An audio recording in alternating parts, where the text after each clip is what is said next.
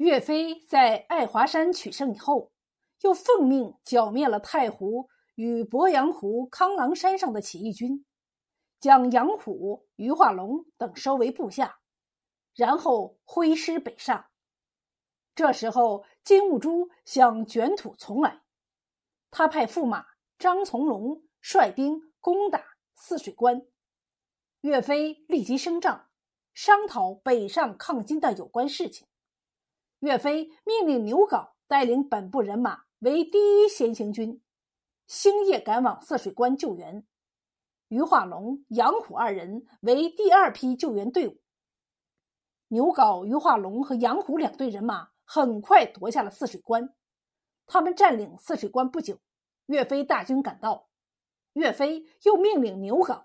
救援藕塘关，牛皋率领大军一路如飞的往藕塘关赶去。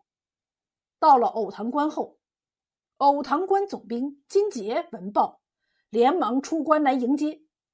二人走进大堂，金杰已命人摆好酒菜，牛皋坐上座，边谈边喝酒。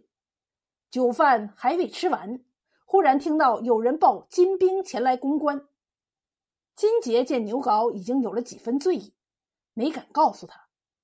可是不一会儿，牛皋就得知了情况，他又喝了半坛酒，东倒西歪的骑上战马，倒提双锏，带领军士出关迎战。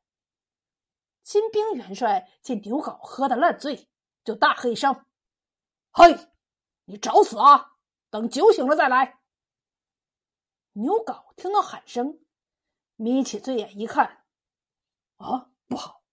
面前怎么站着一个番将啊？这时候一阵凉风吹来，酒一下子就涌到了嗓子口。他把嘴张开，哗啦一下，直接喷到了番将的脸上。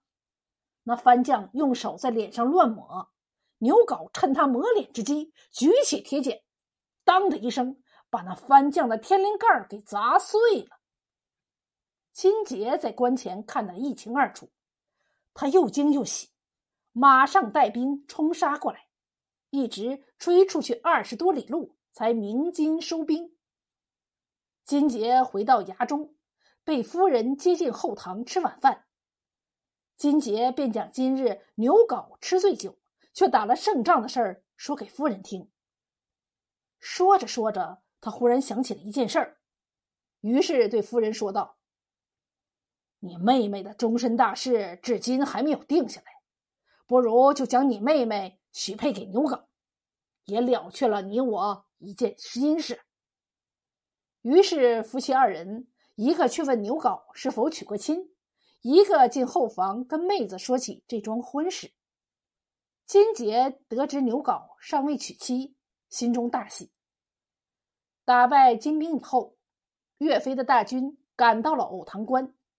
金杰就请岳飞做主，让牛皋拜堂成亲。当天众人一起祝酒，十分热闹。